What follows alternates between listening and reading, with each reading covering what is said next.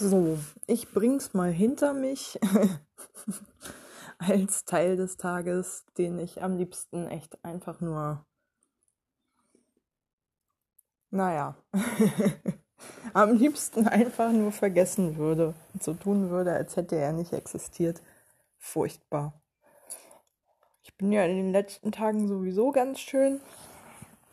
Äh, durch den Wind, alleine schon, weil ich jetzt seit wie vielen Tagen eigentlich? Boah. Ich möchte meinen drei oder vier Tagen jetzt. Ah, nee, Moment. Also. Äh,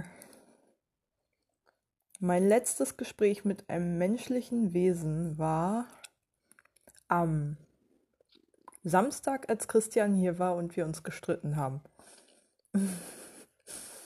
Mm. Seitdem habe ich praktisch mit keiner Menschenseele mehr gesprochen. Klingt jetzt so, als wäre ich fast schon ein bisschen stolz drauf, bin ich aber nicht. Es ist nur so, entweder ich traue mich nicht schon wieder anzurufen oder es ist besetzt. nicht mal meine Mutter war gerade zu erreichen. Äh, und ja, passt einfach.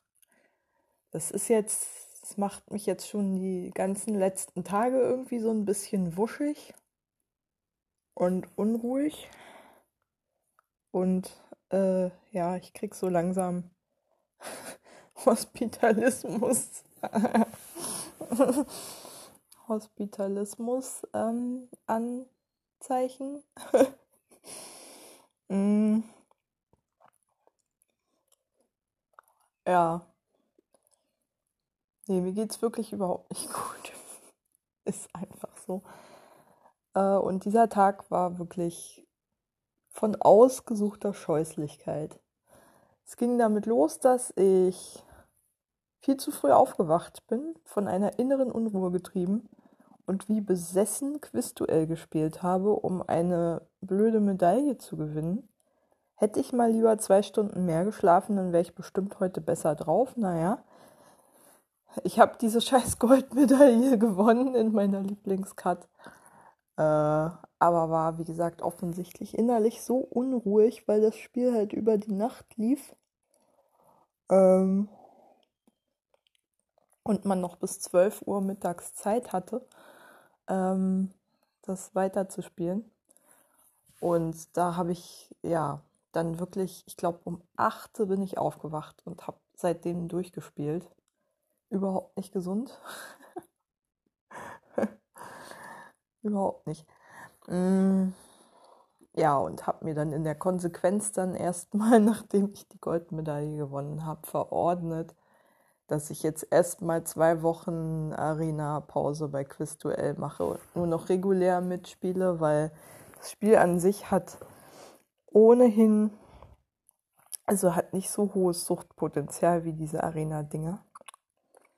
Da kann man sich viel mehr Zeit lassen halt. Außerdem war es heute eh nicht besonders cool, weil den ganzen Vormittag gab es so Synchro-Probleme, so dass man dann häufig, also ich glaube, ein Rekord war mit einem regelmäßigen Spielpartner eine Runde, in der man von also in der man in jeder Runde mindestens eine Frage hatte, die doppelt beantwortet werden musste. Es gibt ja immer pro Runde drei Fragen. Und wirklich in jeder Runde war eine Frage doppelt und ich glaube einmal sogar dreimal die gleiche Frage. Und dreimal auch die gleiche Kategorie. Immerhin nicht mit der gleichen Frage. Also in allen drei Runden. Ähm, das hat natürlich wenig Sinn gemacht. ja, naja. Ansonsten habe ich sehr lange im Bett gelegen, muss aber auch dazu sagen, ich hatte heute einen Anfall von Ehrgeiz, endlich mal mit meinem Bibliotheksbuch fertig zu werden, diesem Krimi über hm, Prenzlauer Berger über eine Prenzlauer Berger Nachbarschaft und ihre dreckigen Geheimnisse aus der Sicht einer nicht wirklich neurotypischen Protagonistin, die so Züge entweder von Asperger oder wahrscheinlich eher ADHS hat, womit ich mich halt ganz gut identifizieren konnte. Also steht halt immer so ein bisschen neben sich und lebt in ihrer eigenen Welt und ist halt total äh, mh, beeinflussbar eigentlich durch andere Menschen, vertraut viel zu schnell, hat kaum Urteilskraft, lässt sich leicht verarschen und hat halt gelernt, äh, dass es deswegen besser ist, sich so komplett abzuschließen gegen andere. Oder eben sich vollkommen auf andere einzulassen und denen bedingungslos zu vertrauen, aber dann aus so einer kindlichen Rolle heraus, in der sie immer die Unterlegene ist. Und ähm, solche Beziehungsdynamiken ziehen sich halt durch das ganze Buch und damit konnte ich mich ganz gut identifizieren.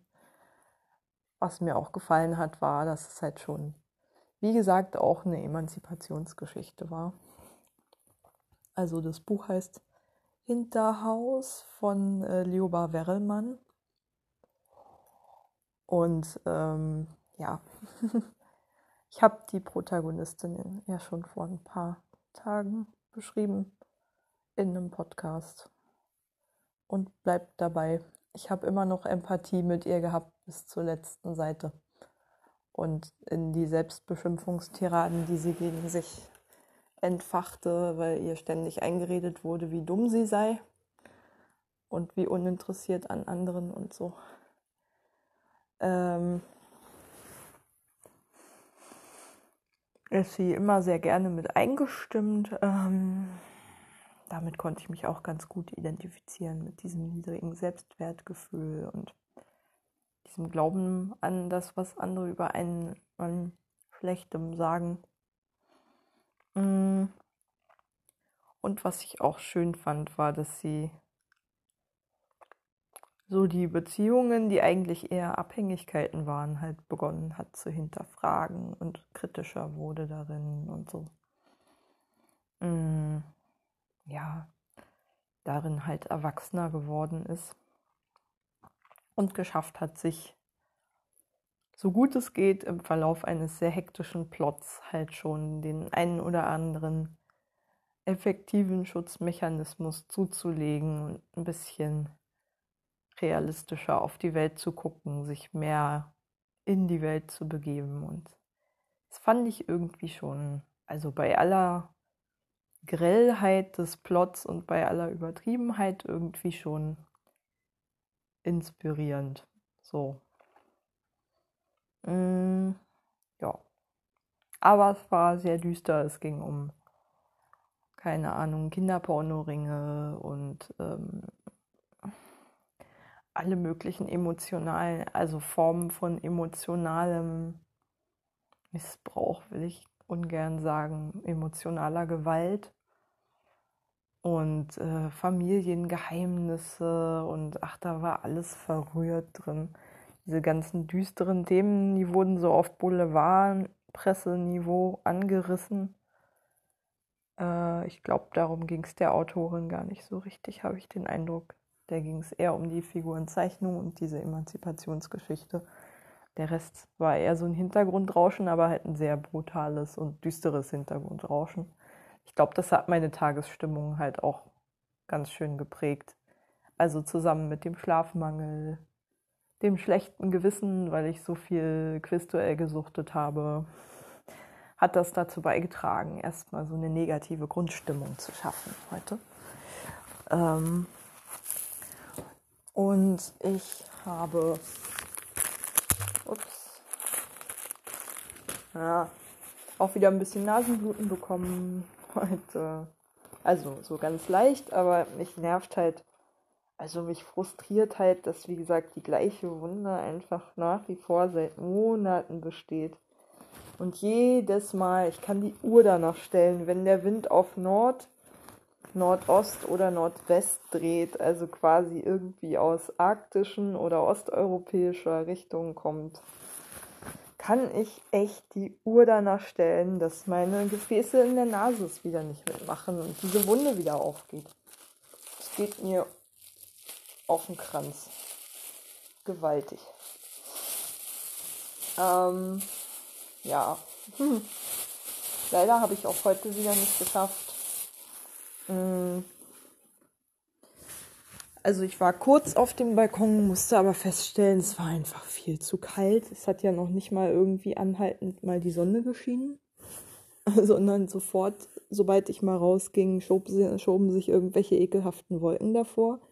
Und das bei ohnehin äh, in der Sonne gefühlt höchstens 12 Grad. Es ist wirklich ein grauenhafter Tag, auch wettermäßig gewesen. Das geht mir halt auch mega aufs Gemüt, dieses ekelhafte, scheiß kalte Wetter. Also diese fürchterlichen Klimawandel Mai, äh, Mai-Monate, die äh, habe ich jetzt schon innigst hassen gelernt. Dieses grauenhafte, furztrockene, aber schweinekalte Scheißwetter, das wirklich Jahr für Jahr einfach den Mai versaut, äh, macht mich richtig aggro. Weil ich dann eigentlich schon so innerlich auf Frühling eingestellt bin und dann kommt aber einfach nochmal ein Wintereinbruch bis in Juni rein und oh Gott. Merke, wie ich da richtig mich in Rage drüber reden kann. Und ich würde lügen, wenn es nun nur um den Klimawandel ginge, mich frustriert einfach nur, weil diese elendlangen Berliner Winter, diese scheiß kalten, bei denen immer wieder ekelhafte Kaltlufteinbrüche kommen, auch im Frühsommer noch. Äh, und gerne mal irgendwie vier Monate am Stück einfach mal die Sonne komplett nicht scheint, finde ich sowieso hart. Man sagt ja eh, du bist erst Berliner, wenn du hier einen Winter verbracht hast. Und ehrlich gesagt, das stimmt auch zu Zeiten des Klimawandels noch. Dieser Winter war ja auch fürchterlich sonnenarm. Ging ja erst im Februar wieder los mit der üblichen Wärmewelle, die ja anscheinend im Februar irgendwie jetzt schon fest gebucht ist. Und äh, dann im März kommt ja immer zuverlässig ein Kaltlufteinbruch, der sich dann in den April reinzieht und gerne den Mai noch temperaturmäßig mit runterreißt. Auf jeden Fall kann man sich darauf verlassen. Spätestens im Mai ist die Temperatur wieder unterdurchschnittlich. ja, das sind so die neuen Gesetzmäßigkeiten. Ach, egal. Über das Wetter könnte ich mich ewig aufregen. Aber wie gesagt, es ist so frustrierend, wenn man einfach den ganzen Tag in der Bude hocken muss. Weil man nicht weiß, kommt jetzt gleich doch irgendein Schauer. Weil ich habe dann auch das absolute Talent und besonders an Tagen wie diesen, dass ich wirklich die fünf Minuten am Tag abpasse, in denen es regnet und gerne auch mal wie aus Kübeln schüttet. Dann ist nichts mehr. Ich habe es schon geschafft, wenn irgendwie es zwei Monate nicht geregnet hat oder sowas, in den einzigen Schauer rein zu geraten und wirklich bis auf die Unterwäsche durchnässt zu werden. Und dann hat es monatelang weiter nicht geregnet. Ich bin echt talentiert in sowas. Also, boah. Oh. Macht mich das aggro. Auf jeden Fall, wenn es irgendwann am Tag regnet und sei es nur für fünf Minuten, wie gesagt, man kann sich sicher sein, ich krieg das ab. Und zwar so richtig ungefiltert. äh, ja. Ich meine, ich gucke mir schon die Wolken an und so, bevor ich rausgehe. Aber manchmal ist es ja so, zieht es halt doch viel schneller auf, als man reagieren kann. Ja, vielleicht sollte ich mich mehr mit Meteorologie beschäftigen. Es würde das eine oder andere Problem lösen. Naja, ich habe mir damit beholfen, dass ich dann in meinem Rucksack eigentlich immer Regenklamotten dabei habe. Aber es ist oft genug so plötzlich, dass ich die gar nicht anziehen kann und dann schon total durchnässt bin, bevor ich mich umziehen kann. Oder irgendwas überziehen kann. ich in so einen richtigen abrupten Platzregen komme. Das ist echt so eine Spezialität von mir. Naja, wie hieß es doch in diesem Travis-Lied? Why does it always rain on me? Das ist, das bin ich. Das bin ich. Ja, wie ging es heute weiter an diesem beschissenen Kacktag? Ich habe versucht, so entspannt wie möglich zu machen, weil ich ja gemerkt habe, meine Stimmung ist echt auf dem Tiefpunkt. Aber wie das so ist, immer wenn man denkt, der Tag ist schon echt gelaufen und du bist schon irgendwie, du startest den Tag bei minus 10 oder so, dann kommen noch irgendwie 10 Sachen dazu, eine ätzender als die nächste, die einen so richtig die Laune vermiesen.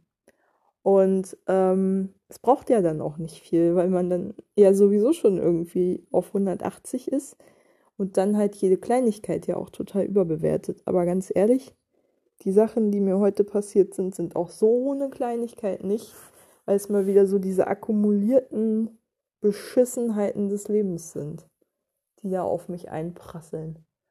Ähm, ja. Womit kann ich weitermachen mit meinem Rant? Mal überlegen. Ähm, ja. Nichts Spektakuläres an der Nachrichtenfront, was ich mitbekommen hätte und was mich besonders bewegt hätte. Ähm, ähm, ja,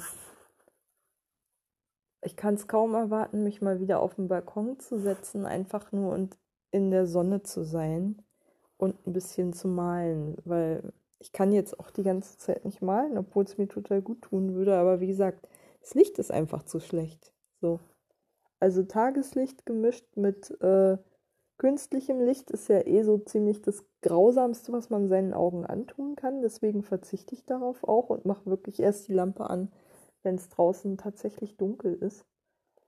Ähm, ja, und dann kann man in einem Zimmer wie meinem halt einfach auch tagsüber nicht viel machen. So, da braucht man schon irgendwie ein beleuchtetes Display. Sonst geht's halt nicht. Ist halt immer ein bisschen Nacht in meinem Zimmer. Es hebt die Laune natürlich auch nicht wirklich. Deswegen bin ich auch immer so lange es geht irgendwie in anderen Räumen oder gehe immer mal wieder kurz raus oder so. Und ähm, spazieren war ich heute auch kurz. Äh, ja. War toll. Ich habe den, äh, ich war heute erst um, ich gehe eigentlich immer erst zum Briefkasten, wenn ich schon, äh, wenn ich äh, runtergehe zum Spazierengehen und das ist eigentlich nie vor 18 Uhr. Ganz selten mal vielleicht 17 Uhr, aber früher nicht.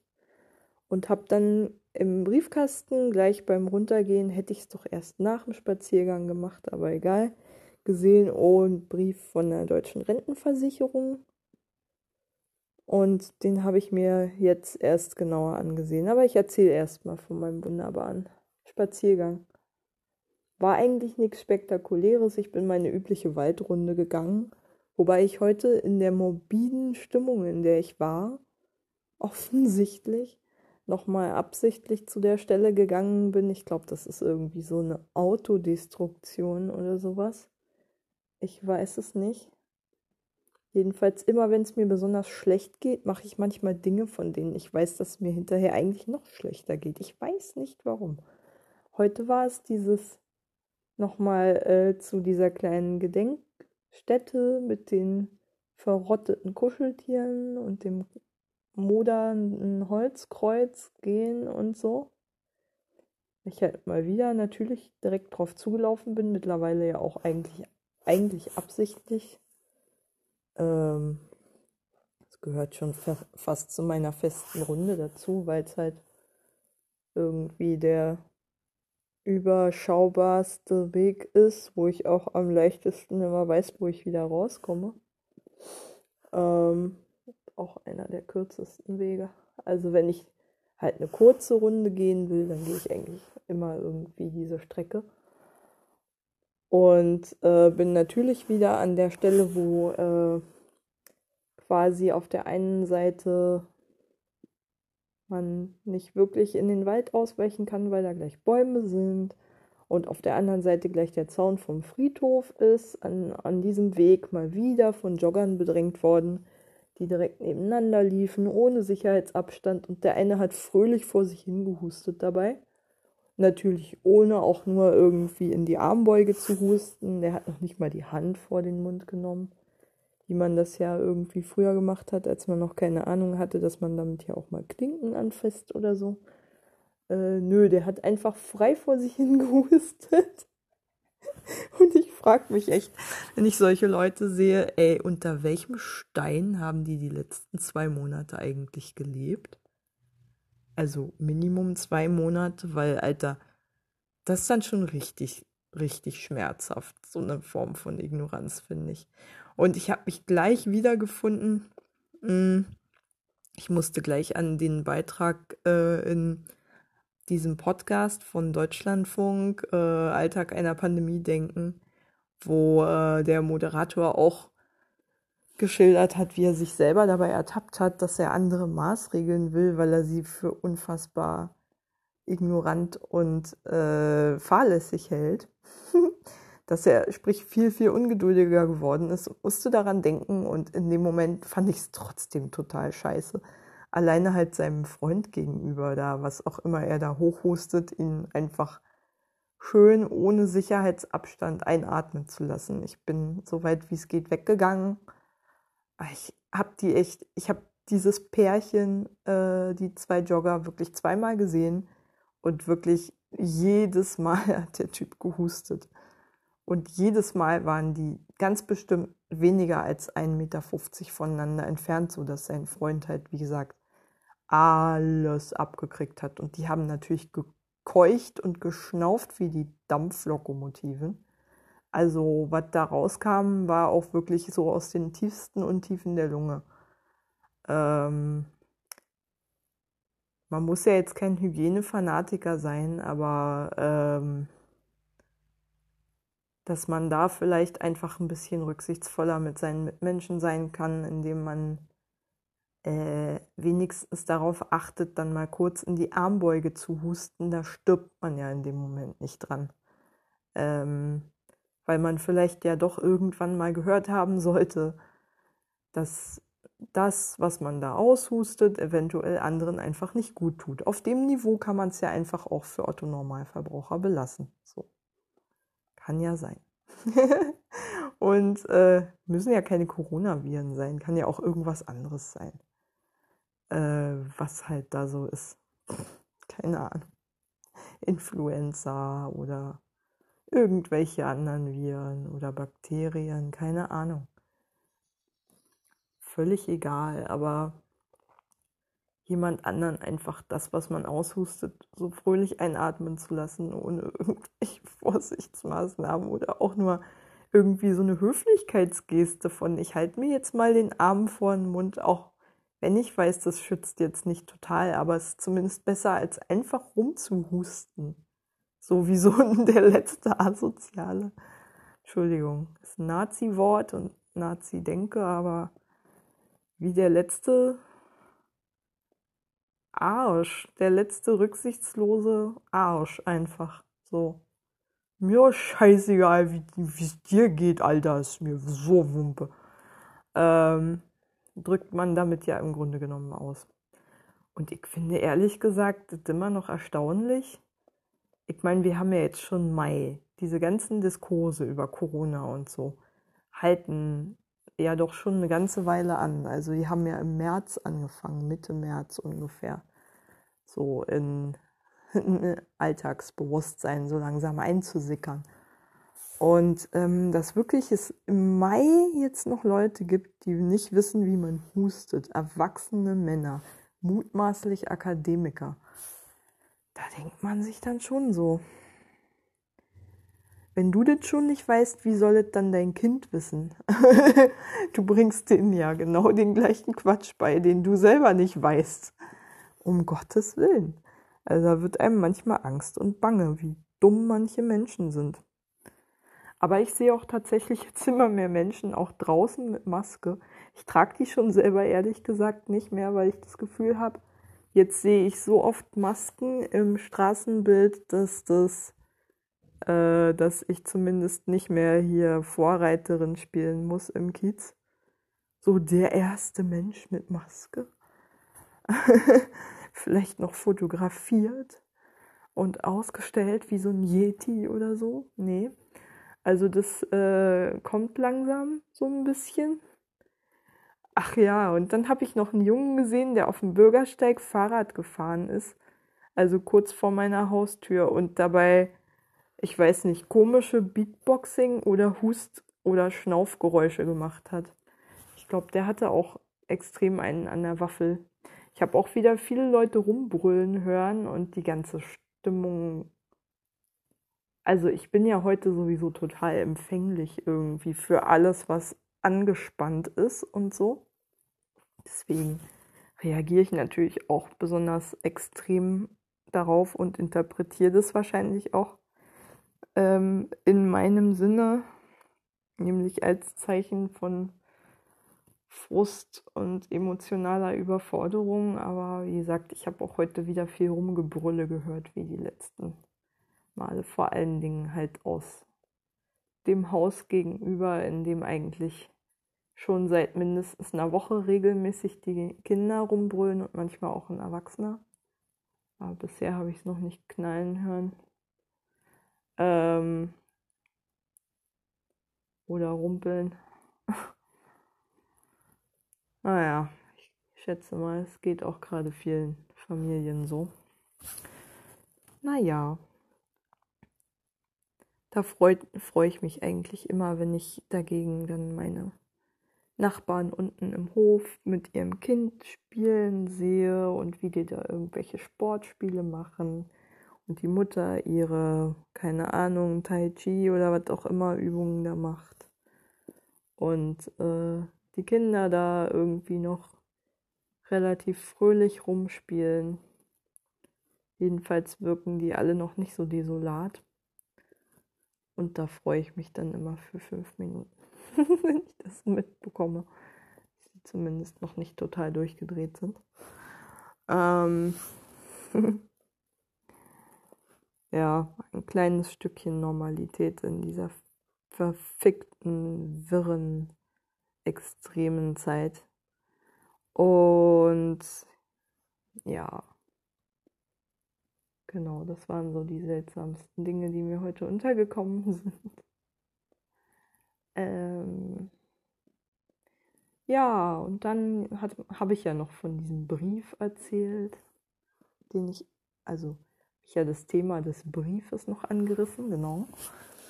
Ähm, ja, es ist wirklich ein Argument, tatsächlich den Briefkasten erst nach dem Spaziergang zu lernen, damit man wenigstens nicht sich die ganze Zeit während des Spaziergangs schon aufregt über den Schwachsinn, den man da wieder am Briefkasten hatte ich habe den ja gar nicht richtig gelesen. Ich merkte nur, also ich habe den kurz aufgemacht und habe dann irgendwie im Betreff Erinnerungen fehlende Mitwirkung, Deutsche Rentenversicherung Bund gelesen und dachte, war schon total bedient.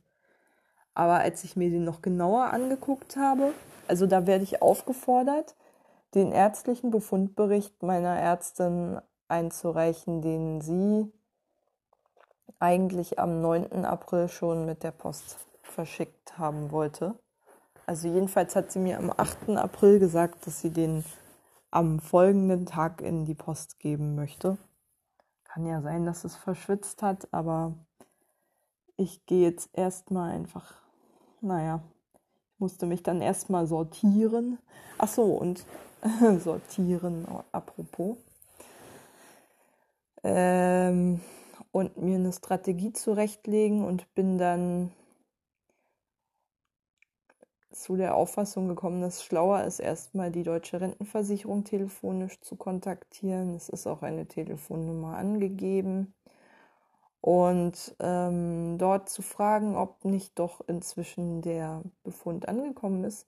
Vor allen Dingen, wenn man halt bedenkt, dass, und jetzt kommt's, heute war ja der Brief, heute ist der fünfte, fünfte. Ähm, Heute ist der 5.5.2020. Der Brief wurde abgeschickt oder ist datiert auf den 24.04.2020. Das heißt, so lange hat die Post gebraucht, um eine Fristsache, die innerhalb von 14 Tagen beantwortet werden muss, zuzustellen. Die Frist läuft also jetzt diesen kommenden Freitag aus. Ähm, ja, weil die Post einfach mal anderthalb Wochen gebraucht hat, um diesen Brief zuzustellen, habe ich natürlich überhaupt keine Chance, diese Frist einzuhalten. Alleine deswegen muss ich mich erstmal bei der deutschen Rentenversicherung melden, denen sagen, Entschuldigung, ich hatte Ihren Brief vom 24.04. erst am 5.05. im Briefkasten. Ich habe absolut keine Chance gehabt, hier irgendwas vorher zu machen, weil ich ja leider nicht telepathiebegabt bin. Und ähm, konnte daher auch noch nicht reagieren. Aber das hole ich hiermit nach. Im Zweifelsfall werde ich um eine Verlegung der Frist oder eine Verlängerung der Frist bitten. Aber erstmal werde ich fragen, ob das Ding wirklich nicht angekommen ist. Weil, wie gesagt, 24.04. ist ja barbarisch lange her. Also, das ist ein Brief innerhalb von fast zwei Wochen. also, wie gesagt, vom 24.04. zum 5.05. braucht, um zugestellt zu werden, ist wirklich selbst für die Deutsche Post in Adlershof eine beachtliche Leistung. Ich meine, ja, da lag ein einziger Feiertag dazwischen, ein einziger. Aber der erklärt ja nicht eine Verzögerung von gut einer Woche. das ist ja schon ein bisschen exotisch. Ähm, ja. Jedenfalls, wie gesagt, mein Plan ist da morgen einfach anzurufen in der angegebenen Uhrzeit zu gucken, ob das Ding nicht vielleicht einfach schon da ist. Und wenn nicht, muss ich leider, leider meine, äh, muss ich erstmal darum bitten, dass die Frist verlängert wird, weil garantiert ist, ich kann ja eine 14-Tagesfrist nicht einhalten, wenn ich ähm, die Post erst am 11. Tag bekomme oder sowas. Das geht ja schlecht. Wie soll ich das machen, wenn da noch Post hin und her geschickt werden muss? Post, die, wie gesagt, gerne mal zwei Wochen braucht, um zugestellt zu werden. Das ist echt. Ich komme mir hier vor, als würde ich, keine Ahnung, im lakandonischen Urwald leben oder sowas. Aber dabei ist es Adlershof. Naja, keine Ahnung. Ähm, das ist anscheinend heute kein großer Unterschied mehr. Infrastrukturell. Naja, ähm,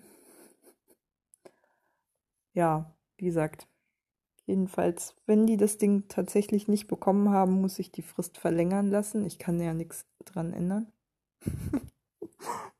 Dass die Post einfach mal kollabiert oder kurz davor ist. Und ähm, ja, dann wie gesagt, meine Ärztin bitten, das Ding einfach nochmal loszuschicken. Wenn es geht, per Fax. Mm, ja.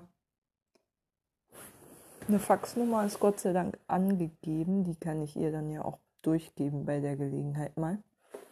Dann geht ja alles ein bisschen schneller. Da hat man dann ja einen positiven Sendebericht oder eben auch nicht. Und praktischerweise auch gleich einen Nachweis, dass man es losgeschickt hat. Also ich kann ja nur hoffen, ich habe als Sozialarbeiterin sehr gerne mit Faxgeräten gearbeitet, auch wenn die manchmal geätz also ätzend waren, wenn die nicht erreichbar waren über Stunden und so. Aber man hatte halt immer einen Nachweis, dass man es rausgeschickt hat. Und bei Fristsachen war das echt ganz praktisch. Insofern, ähm, ja, hoffe ich mal, der beste Fall wird eintreten dass das Ding schon, also dass dieser Scheißbefund, der angeblich am 9. April rausgeschickt wurde, postalisch, bis zum 5. Mai, bis zum heutigen Tag dann doch irgendwie zugestellt wurde innerhalb von Berlin. Wir reden ja nicht von irgendwas Postalischem, was sich über Berlins Grenzen hinaus bewegt hätte. Nein, wir reden von einer Postzustellung innerhalb von Berlin, von Kreuzberg nach Charlottenburg. Beachtlich. Äh, aber nicht unmöglich, dass es so lange gedauert hat. Also ich habe auf jeden Fall die Hoffnung nicht aufgegeben, dass es möglicherweise einfach ewig gedauert hat, bis dieser Scheißbrief zugestellt wurde. Oder er vielleicht einfach bei der Rentenversicherung verschlampt wurde, aus unerfindlichen Gründen mir nicht zugeordnet wurde oder irgendeine bescheuerte Angabe fehlte. Wobei ich eigentlich darauf geachtet habe, dass ich alles äh, eingetragen habe, was ich eintragen konnte, selbst als Antragstellerin, bevor ich das Formular weitergeschickt habe. Aber gut. Ja, und dann gucken wir mal. Und wenn das alles nicht klappt, muss das Scheißding halt nochmal losgeschickt werden. Mit notfalls mit verlängerter Frist. Aber es fühlt sich jetzt schon wieder so an. Also ich, normalerweise würde ich ja denken, vor allem auch als Sozialarbeiterin, die ich ja mal war, so eine klassische Wohnhilfeaufgabe, fehlende Mitwirkung, Unterlagen nachreichen, vielleicht noch um Fristverlängerung bitten in einem Ausnahmezustand, in dem gesellschaftliche Teilsysteme wie etwa die Post kollabieren oder kurz davor sind zu kollabieren und daher zum Beispiel den Zustellrhythmus nicht aufrechterhalten können, wegen Krankenstand oder was auch immer. Ähm, ja. Und ich habe früher den Fehler gemacht, als ich noch in der Wohnhilfe gearbeitet habe und sehr viele solcher bescheuerten Aufgaben bekommen habe, zu denken, ach, das ist ja eine Sache, die lässt sich innerhalb von wenigen Minuten klären. Aber in 90 Prozent der Fälle war eine Sache, die sich potenziell mit einem, maximal zwei Anrufen hätte klären lassen in aller Regel, ähm, also wirklich in der Regel, nicht im Ausnahmefall, dann noch mindestens zwei weitere Anrufe ähm, oder da waren dann noch zwei weitere Anrufe nötig, weil man vielleicht die falsche Abteilung erwischt hat, einem der falsche Ansprechpartner genannt wurde in dem Anschreiben oder ähnliche Scheußlichkeiten die auf chaotische Büroführung zurückzuführen sind. Dann äh, wurden häufig Auskünfte nicht eingeholt oder konnten nicht eingeholt werden, weil die andere Abteilung aus irgendeinem Grund nicht erreichbar war, die dafür kontaktiert werden muss. In dem Fall betrifft es ja unter anderem auch den Posteingang bei der deutschen Rentenversicherung, der geprüft werden muss. Da sehe ich schon die erste Sollbruchstelle in meinem Kommunikationsprozess dass einfach mal, wie gesagt, der Posteingang aus unerfindlichen Gründen da streikt oder nicht erreichbar ist oder ähnliches. Und ähm, ja, wenn ich mit der deutschen Rentenversicherung mal fertig sein sollte, genau, dann ist ja noch die Schwierigkeit, sie davon zu überzeugen, dass die Post leider nicht vernünftig arbeitet und mir eine Fristsache, in der ich 14 Tage Zeit habe zu reagieren, halt erst nach elf Tagen zustellt. Und ja eigentlich davon ausgegangen wird bei Fristsachen, dass die spätestens innerhalb von drei Tagen halt zugestellt sind, drei Werktagen. Spätestens. es ist äh, jetzt mal eine, ja, klar, dass die Post jetzt halt einfach mehr als fast viermal so lange gebraucht hat. Interessiert ja keinen. Ich bin ja in der Beweispflicht. also ich bin da quasi, ich habe ja keinen Nachweis dafür, dass die Post gerade nicht arbeitet bei mir im Bezirk, im Zustellbezirk. Und äh, bin deswegen auch auf das, den Goodwill angewiesen da bei der Rentenversicherung, weil ich kann denen ja viel erzählen, dass ich das erst gestern im Briefkasten hatte, sozusagen, also aus morgiger Sicht. Das müssen die mir ja noch lange nicht glauben. Ähm, und ja, Es ist immer schön, da von Leuten abhängig zu sein, die vielleicht einen beschissenen Tag haben. Einfach irgendjemanden suchen, an dem sie sich gütlich tun können und schön äh, ihren Frust auslassen können. Ähm, ja, Menschen tun sowas gerne, habe ich die Erfahrung gemacht. Wenn sie irgendjemanden haben, der in einer Bittstellerposition zu ihnen kommt und irgendwas von ihnen will, dann ist es in der Regel ja so, dass man dann auf die Fresse bekommt als Bittsteller. Meine Erfahrung. Und ich freue mich immer, wenn irgendjemand dann tatsächlich darauf verzichtet, mich zu demütigen, fortzuführen, zu erniedrigen oder sonst wie brutal zu behandeln. Ich merke immer, ich bin dann total positiv überrascht, dass das möglich ist. Ich erwarte sowas, gerade in der Kommunikation mit Ämtern einfach. Ah, ich glaube, das ist auch so ein Jobcenter-Trauma. Das ist jetzt ein Riesenfass, das ich aufmachen könnte, aber ich glaube, ich habe einfach die grauenhafteste, entmenschlich, entmenschlichendste Behörde Deutschlands einfach mal über mehrere Jahre am Hacken gehabt und ich glaube, von dem Trauma erholt man sich zeitlebens nicht. Ich glaube, man wird immer denken, in Behörden arbeiten grundsätzlich nur entweder schlechte Menschen oder solche, die es werden wollen. Und ähm, ich glaube, Jobcenter sind so der Vorhof der Hölle. Also wenn man wirklich Menschen erleben will, die sich charakterlich äh, zuverlässig durch ihren Job zum Schlechteren entwickeln, dann ist das ein ganz heißer Tipp. Auf jeden Fall neben Polizei zum Beispiel auch. Allen Behörden, die halt mit einer Überfülle an Macht ausgestattet sind, aber ja. ja, und wenig demokratischer Kontrolle unterliegen. Mm ja, nur dass das Jobcenter eben die explizite Aufgabe hat, Menschen zu erniedrigen und dazu zu, zu zwingen, Dinge zu tun, die sie eigentlich nicht machen wollen und ihnen dabei permanent die allerschlechtesten äh, Motive unterstellt. Wobei, ganz ehrlich, also ich finde es auch kein Verbrechen, wenn man sich nicht im Niedriglohnsektor totschuften will. Ähm, zumal man sowieso nach ein paar Jahren Arbeitslosigkeit unweigerlich depressiv wird und man da sowieso nicht mehr unterscheiden kann nach ein paar Jahren Dauerdepression, ob man einfach nur resigniert hat oder ob man wirklich noch nie zu irgendwas Lust hatte. Das lässt sich irgendwann einfach nicht mehr feststellen und man muss ja auch bedenken, es betrifft ja nicht nur Einzelne, sondern manchmal auch einfach Familien über Generationen hinweg, die von klein auf halt lernen, dein ganzes Leben ist total sinnlos und du wirst niemals gebraucht werden. Stell dich einfach darauf ein, dass du von der Gesellschaft als ja überflüssig behandelt wirst, so als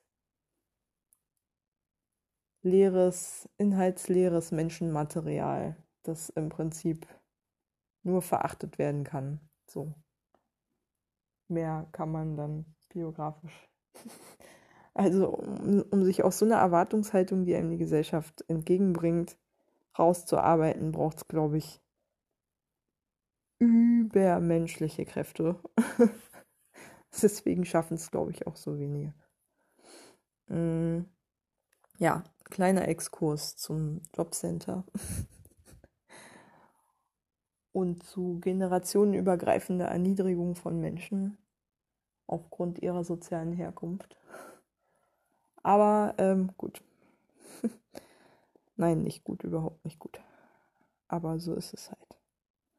Wir sind ja nun mal auch ein Land, das sehr gerne an Dingen festhält, die andere Länder vielleicht schon vor ein paar Jahrhunderten überwunden haben. Oder ich idealisiere einfach alles, was außerhalb Deutschlands stattfindet, ein bisschen. Aber ich glaube, wir haben vielleicht auch noch eine ständischer denkende Gesellschaft und eine stärkere Autoritätshörigkeit und weniger soziale Durchlässigkeit als andere Gesellschaften, wenn man jetzt nicht gerade die britische oder so heranzieht als Vergleich. Oder die französische vielleicht noch. ja. Ähm, wo war ich stehen geblieben? Ähm, ja, ich will eigentlich nur der Tatsache nicht ins Auge sehen, dass ich einfach mal furchtbar Angst davor habe und jetzt schon die Erwartungshaltung habe, dass ich morgen einfach den Minimum halben Tag damit beschäftigt sein werde, diese beschissene Angelegenheit zu klären, die eigentlich gut und gerne in fünf bis zehn Minuten erledigt sein könnte, wenn alles gut gehen würde, aber es halt einfach mal nie ist, erfahrungsgemäß.